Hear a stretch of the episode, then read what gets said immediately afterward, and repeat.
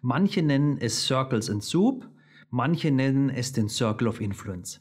Aber am Ende ist es egal, wie man es nennt. Hauptsache, wir sprechen darüber, welchen Einfluss wir als Team wirklich haben. Ich kenne es als Circles and Soup. Andere nennen es Circle of Influence. Aber im Prinzip ist es immer das Gleiche. Viele rechnen es Diane Larsen zu, wobei sie es auch nur von Stephen Covey und Jim Bullock adoptiert hat.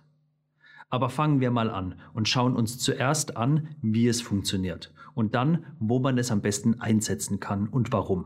Das Prinzip ist einfach erklärt. Man hat drei konzentrische Kreise. Der innere Kreis ist die Teamkontrolle. Hier ist alles, was wir als Team kontrollieren können. Als kleiner Tipp schon mal, wenn du es mit deinem Team machst, sprecht auch kurz darüber, was für euch Team heißt und was nicht. Im mittleren Kreis ist alles, was wir nicht kontrollieren können, aber was wir als Team beeinflussen können. Also im Sinne von Überzeugungs- und Handlungsempfehlungen. Und der letzte und äußere Kreis ist die Suppe.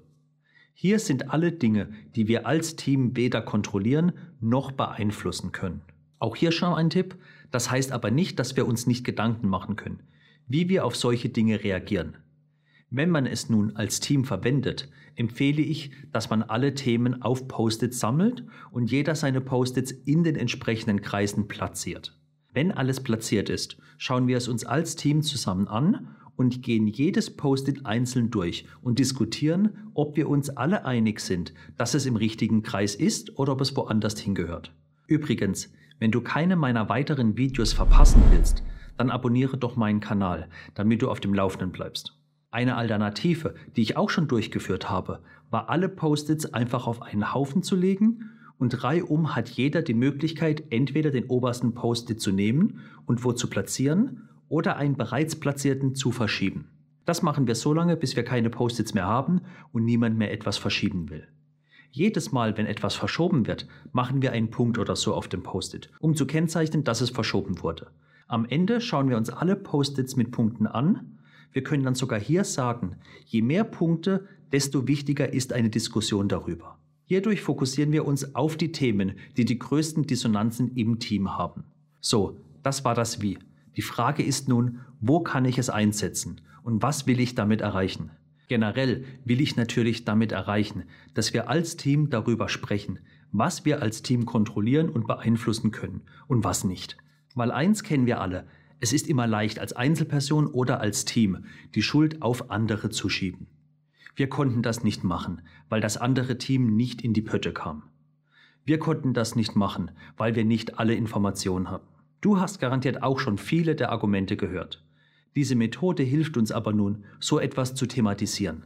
Meine Erfahrungen damit haben mir aber auch gezeigt, dass oft dann in den Diskussionen aufkommt, stimmt, das können wir ja machen, stimmt, da können wir ja mit dem und dem reden. Und viele Themen bewegen sich im Laufe der Diskussion mehr nach innen hin.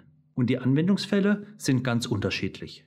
So kann man es sehr gut am Anfang eines Projekts machen. Was sind unsere Risiken?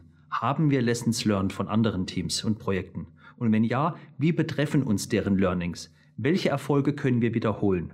Und welche deren Fehler können wir selbst vermeiden oder wenigstens beeinflussen, damit sie uns vielleicht nicht treffen? Während des Projekts ist es auch während der regelmäßigen Retrospektiven eine nutzbare Methode. Wir haben Probleme und Verbesserungen identifiziert. Welche davon können wir direkt selbst umsetzen oder beheben welche beeinflussen und welche sind außerhalb unserer Reichweite. Hier als Tipp, außerhalb des Einflussgebets des Teams, also in der Suppe, muss nicht heißen, können wir nichts machen. Passiert halt.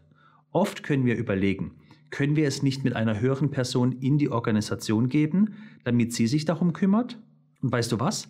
Wenn wir sowas dann machen, ist es dann überhaupt noch die Suppe oder nur eine andere Betrachtungsweise? Wenn wir dann am Ende wissen, was wir wirklich nicht beeinflussen können, können wir uns eventuell aber schon darauf vorbereiten oder überlegen, was wir dann machen. Weil dann sind wir schnell bei dem Thema Risikokultur und Risikobereitschaft. Hierüber habe ich auch schon ein Video gemacht. Und was auch geht, ist Circles in Soup für ein Postmortem, eine Projektendretrospektive zu verwenden. Was ist alles passiert während des Projekts? Was hätten wir anders machen können? Beziehungsweise was kontrollieren, wo wir nur beeinflusst hatten? oder in der Zukunft beeinflussen, was wir damals nicht beeinflusst hatten. Im neuen Projekt können wir hierdurch wieder lernen und besser werden und die gleichen Probleme vielleicht vermeiden. Und als weiterer Tipp generell, das lässt sich auch extrem leicht remote machen.